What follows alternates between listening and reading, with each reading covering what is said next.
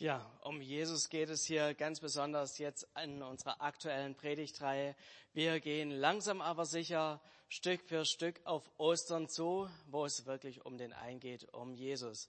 Ja, noch zwei Wochen, dann haben wir Ostern und ja, es wird nicht umsonst das größte Fest der Christenheit so genannt. Vielleicht fragst du dich, äh, Weihnachten ist doch noch ein bisschen größer als äh, Ostern.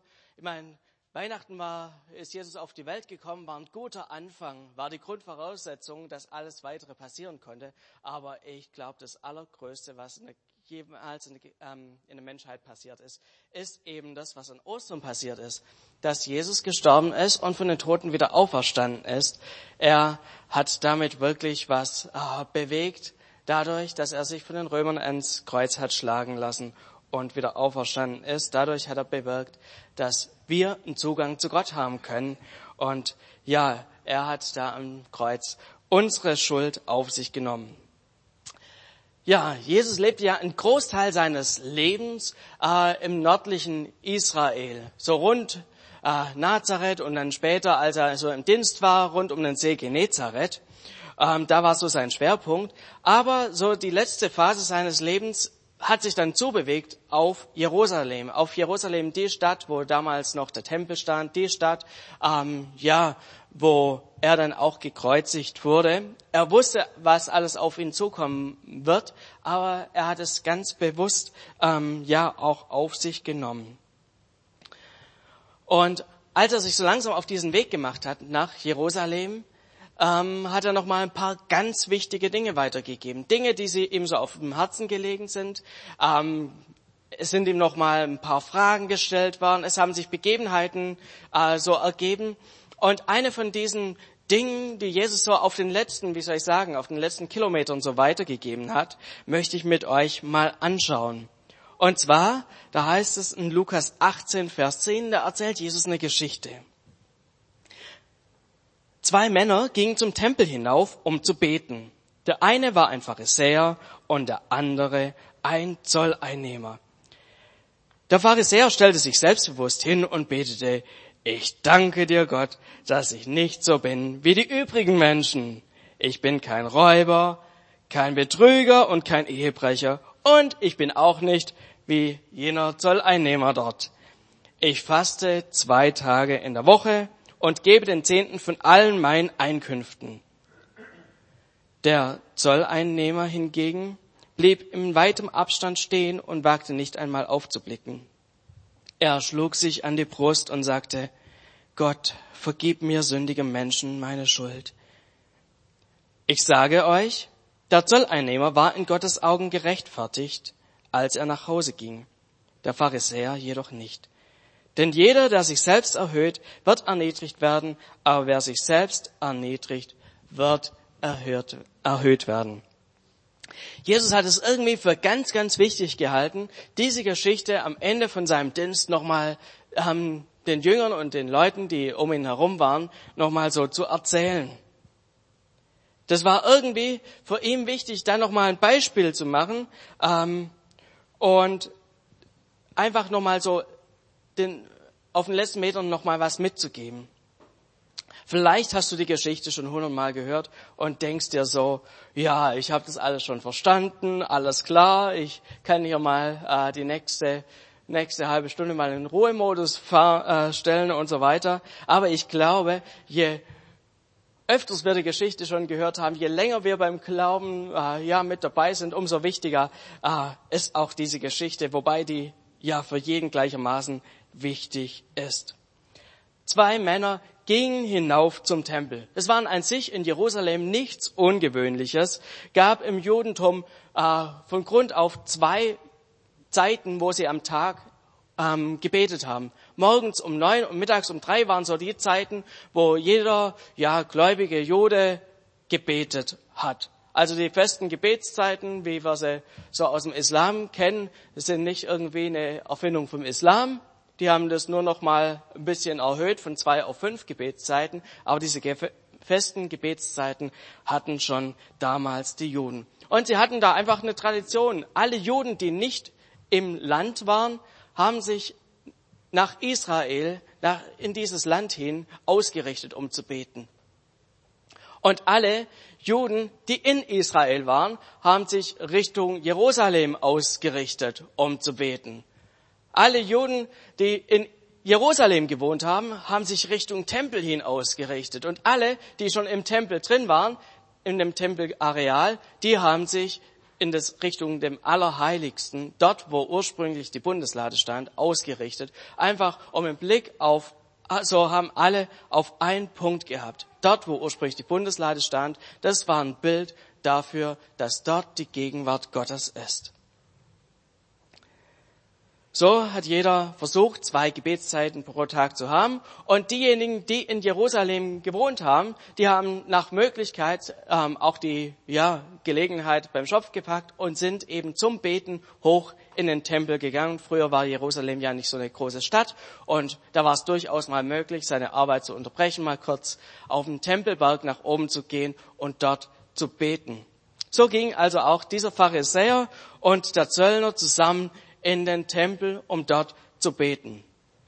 Bis hierher ist ja von Grund auf erstmal gar nichts einzuwenden, es ist eine positive Angelegenheit. Sie haben sich vorgenommen, in Kontakt zu Gott zu treten. Beim Pharisäer hat es sicher eine ganz starke Tradition gehabt, er war da ganz regelmäßig dabei, beim Zöllner eher nicht so. Ich meine, das ist doch hier schon mal die erste tolle Botschaft. Für uns, für uns heute hier, ähm, egal ob du, wie soll ich sagen, so wie der Pharisäer, der Profibeter bist, der die ganze Zeit betet, oder ob du eher so ein bisschen Gelegenheitsbeter bist, jeder kann zum Beten vor Gott kommen.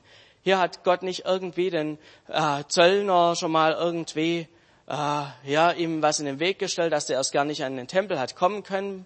Nee, jeder kann wirklich vor Gott kommen und zu ihm beten. Aber schauen wir uns mal die beiden Personen ein bisschen genauer an. Zuerst mal zum Pharisäer. Über ihn heißt es ja hier, der Pharisäer stellte sich selbstbewusst hin und betete, ich danke dir Gott, dass ich nicht so bin wie die übrigen Menschen. Ich bin kein Räuber, kein Betrüger und kein Ehebrecher. Und ich bin auch nicht wie jener Zolleinnehmer dort. In der Tradition von den Pharisäern gab es tatsächlich ein sehr ähnliches Gebet.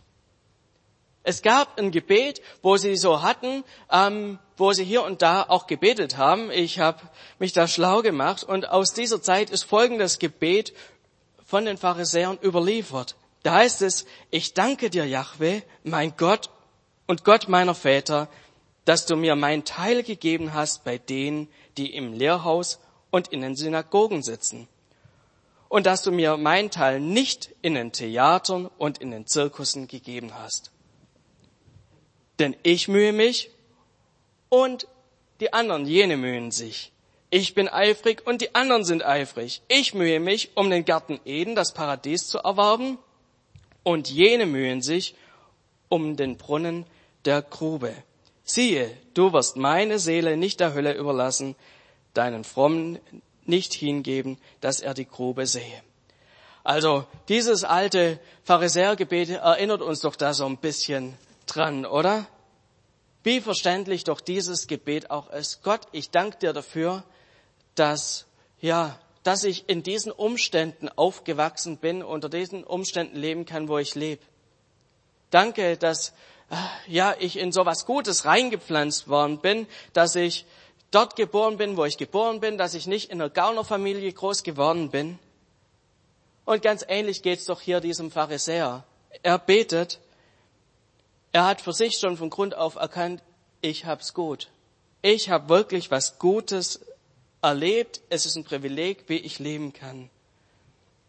Aber bei ihm ist es nicht bei der Dankbarkeit geblieben, sondern er hat sich langsam so über die anderen drüber gestellt. Sein Grundgedanke vom Dank, danke Gott, dass ich, dass es mir so gut geht, ist weiter abgerutscht in den Vergleich. Plötzlich war der, der, der Dank klein und der Vergleich groß.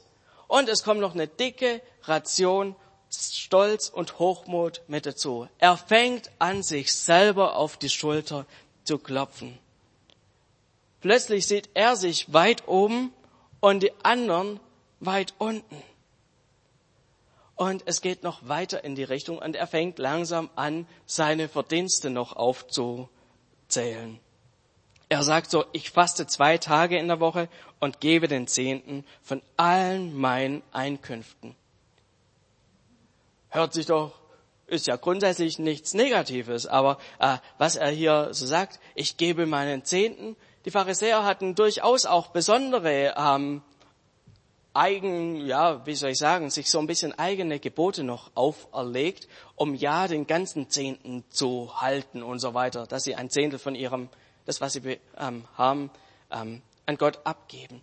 Zum Beispiel haben sie angefangen, alles, was sie gekauft haben, von irgendeinem Bauer, wo sie nicht genau wussten, ob der seinen Zehnten gegeben hat, haben sie angefangen, noch im Nachhinein den Zehnten davon zu geben, um sicher zu sein, ja, dass wirklich alles, was sie auch verzehren, Gott geweiht war. Solche Dinge haben sie angefangen. Oder beim Fasten dieses Fasten der Pharisäer, hier heißt es, er hat zweimal die Woche gefastet. Um was ging es hier? Eigentlich war ähm, vom jüdischen her die Tradition, dass einmal im Jahr gefastet wurde, am Versöhnungstag. Aber die Pharisäer haben das auf die Spitze getrieben. Zweimal die Woche haben sie gefastet und darauf bezieht sich hier auch dieser Pharisäer. Und es gab so drei ganz große Themen, worüber, ja, weshalb die Pharisäer gefastet haben. Und zwar, es gab drei Dinge in der Geschichte der Juden, die bei ihnen so einen tiefen, wie soll ich sagen, wo sie empfunden haben, hier ist ein Gericht Gottes über sie gekommen. Das erste, wo sie sich, ja, was für sie ein großes Unglück war, war die Zerstörung vom Tempel. Dann das zweite war, es gab mal eine Zeit, wo öffentlich eine Tora verbrannt wurde, die heiligen Schriften. Und ähm, es gab noch eine dritte Sache, wo der Name Gottes entheiligt wurde im Tempel. Und diese drei Dinge, die haben sich so tief einfach bei den Juden eingebrannt, dass die Pharisäer gesagt haben, das darf nie wieder passieren. Und sie haben angefangen, zwei Tage die Woche ähm, für die Schuld des Volkes zu beten. Gott vergib dem Volk die Schuld, damit das nie wieder passiert, diese drei Dinge. Aber in diesem ganzen religiösen Eifer, die dieser Pharisäer gehabt hat, hat er nicht mehr gesehen, dass er auch Teil des Problems ist. Er hat nur noch gebetet für die Schuld vom Volk, aber hat gar nicht mehr gesehen, dass er ja auch schuldig ist, dass er auch ein Teil des Volkes ist, dass er genauso die Vergebung braucht, sondern durch sein, ja, immer während des Gebet ist er in eine Schiene reingekommen, wo er plötzlich sich oben gesehen hat und ach, dieses arme Volk da unten, das ist so sündig und es macht so viel falsch. So war es, dass eben dieser Pharisäer sich irgendwo weit oben gesehen hat und mit dem Finger auf andere gezeigt hat. Und Gottes Urteil über ihm war dann so, ich sage euch, ich habe den Satz mal umgestellt, in Gottes Augen war der Pharisäer, als er nach Hause ging, nicht gerechtfertigt. Sprich, ihm waren seine Sünden nicht vergeben. Das, wie er nach Hause gegangen ist, hat Gott nicht gefallen. Und ich glaube, dieses Beispiel sollte für uns eine große Warnung sein. Wie leicht passiert es auch vielleicht uns hier und da, dass wir, ja, je länger wir mit Gott unterwegs sind, vielleicht hier und da auch ganz stolz auf uns selber waren. Man wird stolz darauf, wie lange man schon gläubig ist, wie regelmäßig man in den Gottesdienst geht, wie oft man schon die Bibel gelesen hat, vielleicht wie viel man schon gespendet hat, wie viel Gutes man getan hat. Man wird vielleicht stolz darauf, wie viel man sich schon in der Gemeinde eingebracht hat, wie viel man über den Glauben weiß, wie lange man schon Teil einer Gemeinde ist. Was auch immer. Das sind doch die Dinge, ah, wo wir aufpassen müssen, dass wir nicht irgendwann anfangen, uns so ein bisschen auf die Schulter zu klopfen und denken, ja, das haben wir ganz gut hingekriegt. Ich meine, diese Dinge sind ja alle gut und recht. Keines der Dinge ist schlecht, dass wir uns einbringen, dass wir lange im Glauben unterwegs sind und so weiter. Das sind lauter super Tugenden. Wenn wir die mit der richtigen Herzenseinstellung machen, bringen die einfach auch Segen in unser Leben rein. Davon bin ich überzeugt. Aber das sind auch perfekte Zutaten dafür, dass wir irgendwann an den Punkt kommen, dass wir uns selber auf die Schultern klopfen und sagen, das haben wir doch gut hingekriegt. Dass wir uns toll fühlen bei all unserer Leistung. Was bin denn ich für ein vorbildlicher Christ? Keiner bei mir auf der Arbeit ist so gläubig wie ich. Keiner im Sportverein nimmt es mit dem Glauben so ernst wie ich. Wären doch nur alle so wie ich, dann wäre die Welt schon ein Stückchen besser, oder? Das sind doch so die Gefahren, wo wir dann leicht mal reinrutschen können. Und je toller wir unser Leben hinbekommen, umso gefährdeter sind wir doch an diesem Punkt, dass wir uns da ganz gern mal selber auf die Schulter klopfen. Da ist doch der Schritt nur noch ganz klein dahin, dass wir denken, Gott, danke, dass ich nicht so bin wie all die anderen. Danke, dass ich besser bin als der links und rechts von mir. Mal so Hand aufs Herz, wir sind doch da alle so ein bisschen gefährdet, oder? Dass wir uns selber da ein bisschen auf die Schulter klopfen. Was war der Knackpunkt bei diesem Pharisäer? Wo hat es bei ihm angefangen, ungesund zu werden? Er stand im Tempel und normalerweise sind im Tempel die Blicke alle auf das Allerheiligste gerichtet. Man schaut dahin, wo ursprünglich die Bundeslade stand. Und wisst ihr, was er gemacht hat? Wie konnte er den Zöllner sehen, der weiter hinten war? Er hat seinen Blick nach hinten zum Zöllner umgedreht und gesagt, wie gut, dass ich besser bin als der da hinten. Er hat seinen Blick weg von Gott und hin auf die anderen gerichtet. Ich glaube, genau das ist der Knackpunkt. Du kannst Gott dafür dankbar sein, wie er dich vielleicht vor falschen Wegen bewahrt, wie er dir Kraft gibt, Dinge gut hinzubekommen. Das ist gut und es ist richtig, dass wir da auch dankbar dafür sind und Gott dafür danken. Danke, dass ich einfach auch, ja, in so tollen Umständen leben darf, wie ich lebe und danke, dass du mich davor bewahrst, Fehler zu machen und so weiter. Solange der Blick auf Gott gerichtet bleibt, ist es alles kein Problem. Aber wenn ich dann anfange, nach links und nach rechts zu gucken, wie das denn die anderen hinbekommen, genauso wie der Pharisäer, der nicht mehr aufs, nach seinen Blick auf Gott ausgerichtet hatte, sondern zum Pharisäer. Das ist der Punkt, wo es anfängt in unserem Leben, einen Knackpunkt zu geben, wo wir anfangen, ja, uns über den anderen zu erheben. Da warnt uns Jesus hier eindringlich davor. Aber uns ist hier noch eine andere Person, ähm, wird uns vorgestellt der Zöllner.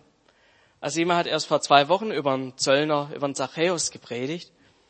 Zöllner waren ja diese, wie soll ich sagen, die zweifelhafte Berufsgruppe. Die, die sich mit der Besatzungsmacht den Römern eingelassen haben und die in dem Auftrag der Römer das Volk ausgenommen haben. Sie waren die verhasstesten Personen, die es überhaupt bloß in der Gesellschaft gab.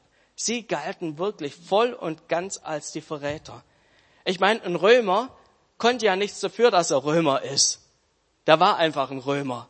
Aber ein Zöllner war eigentlich ein Jude, der sich dazu entschieden hat, zur anderen Seite überzulaufen, um mit denen zusammenzuarbeiten, mit denen zusammen zu agieren. Ich meine, ihr kennt ja sicher dieses Sprichwort, ist der Ruf erst ruiniert, lebt sich's gänzlich ungeniert, oder? Genau das traf auf die Zöllner zu. Ihnen konnte wenig passieren, die hatten einfach auch die Sicherheit und die Rückendeckung von den Römern her. Und es war damals so geregelt, ähm, dass du, wenn du Zöllner werden wolltest, da konntest du einfach zum Beispiel ähm, das Zollrecht von der Stadt pachten. Du konntest damals sagen, ich wäre gerne der Zöllner hier von Bensheim und dafür hast eine Pachtgebühr zahlen müssen. Hast jedes Jahr so und so viel Tausend auf den Tisch gelegt und dann durftest du für Bensheim die Steuern eintreiben. Und weißt du was? Die durftest du alle selber behalten. Du musstest nur deine pauschale Pacht bezahlen. Jetzt wollten natürlich diese Zöllner nicht drauflegen. Die wollten nicht äh, 100.000 bezahlen und nur 80.000 einnehmen, sondern sie wollten, dass für sie was übrig bleibt. Also haben sie von Anfang an ordentlich zugelangt. Sie wollten ja letztlich auch gut bei rauskommen. Im ersten Moment ja total verständlich. Und äh, aber ich meine, damals es gab zwar Steuern, es war klar, was man zu zahlen hat, aber ich meine, die Maße, die konnte man so und so haben und man konnte hier und da auch ordentlich noch was draufschlagen. Es war auch ein bisschen Ermessungssache. Und so haben die Zöllner richtig zugelangt. Das war ein richtiger Selbstbedienungsladen. Und so haben sie einfach ihr Volk über den Tisch gezogen. Das hat dazu geführt, dass man äh, das Wort Zöllner und Sünder in einem Wort genannt hat. Zöllner und Sünder. Also man hat da gar nicht mehr groß unterschieden, sondern die waren da einfach in der Schublade Zöllner und Sünder drin. Punkt aus, fertig. Eine Größenordnung. Und die waren wirklich im Volk sowas von unten durch. Ich habe eine interessante Sache gelesen. Und zwar, von einem Zöllner hast nicht mal Almosen angenommen. Das Geld das galt nämlich damals schon als gestohlen. Und äh, wenn irgendwo auf dem Weg zum Tempel hoch, irgendwo, ja, ne, ein Gelähmter, ein Verkrüppelter saß und er hat gesehen, es kommt der Zöllner und will ihm was reinschmeißen in seinen, in seinen Hut, hat er einen Hut zurückgezogen, weil er gedacht hat, von dem will ich kein Geld haben. So unten durch waren die Zöllner. Die waren wirklich, also die Leute sind denen aus dem Weg gegangen.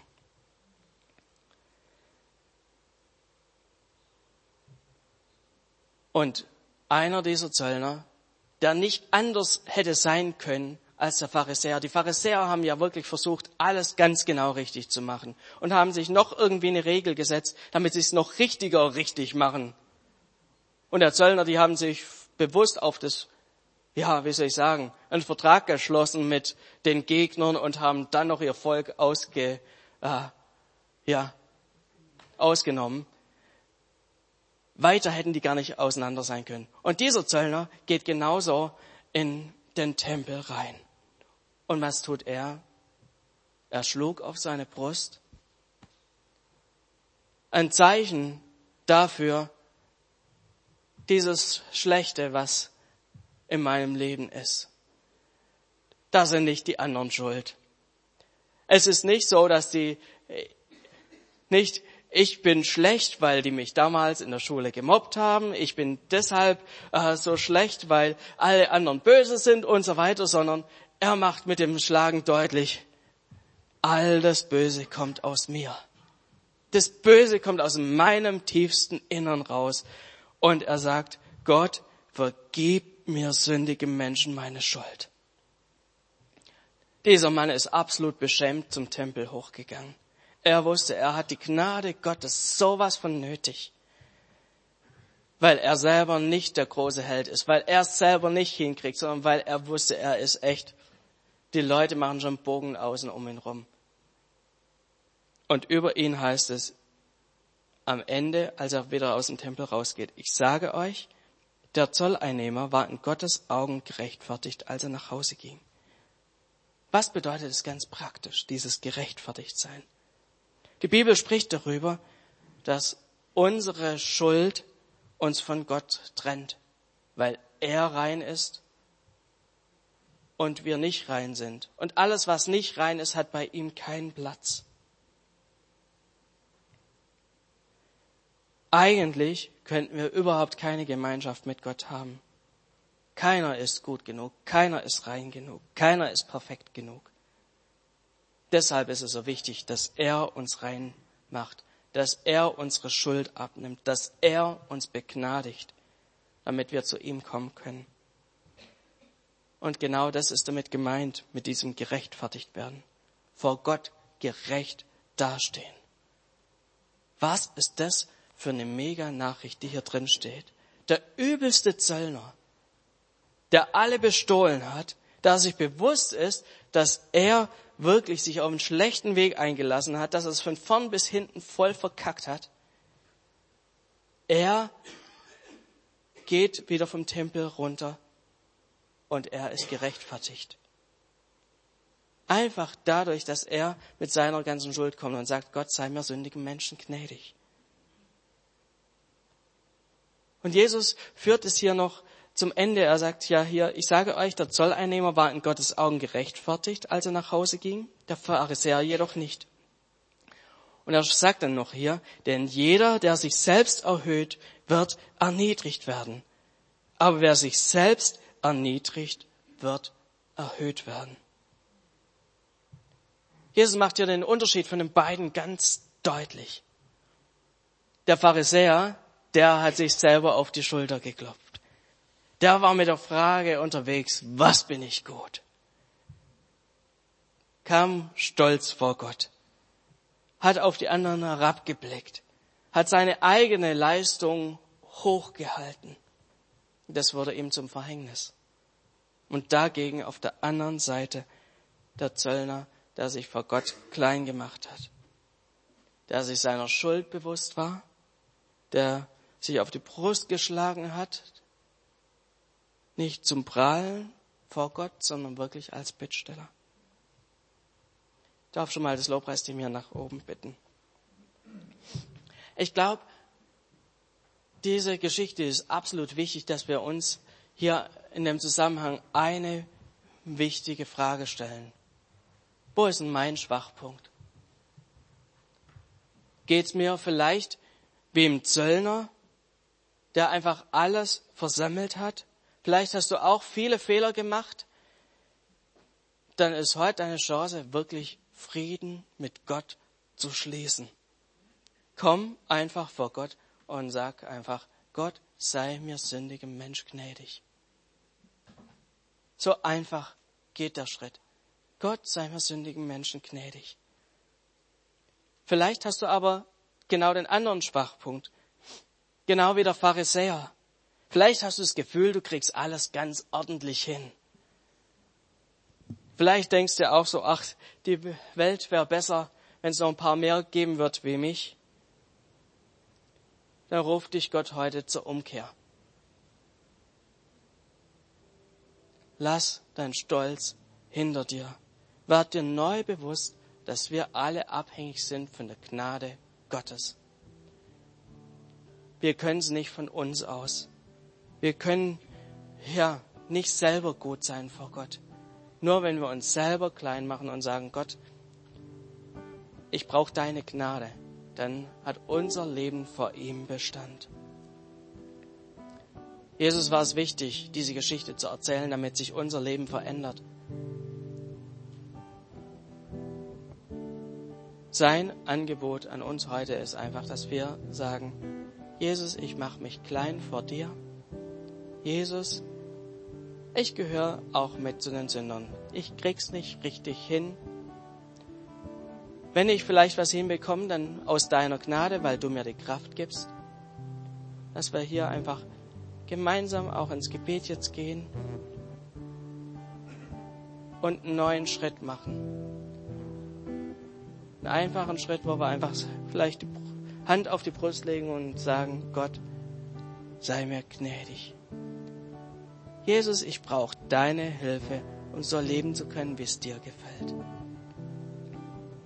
Ich lade euch ein, einfach, dass wir miteinander aufstehen und ich möchte noch mit uns beten.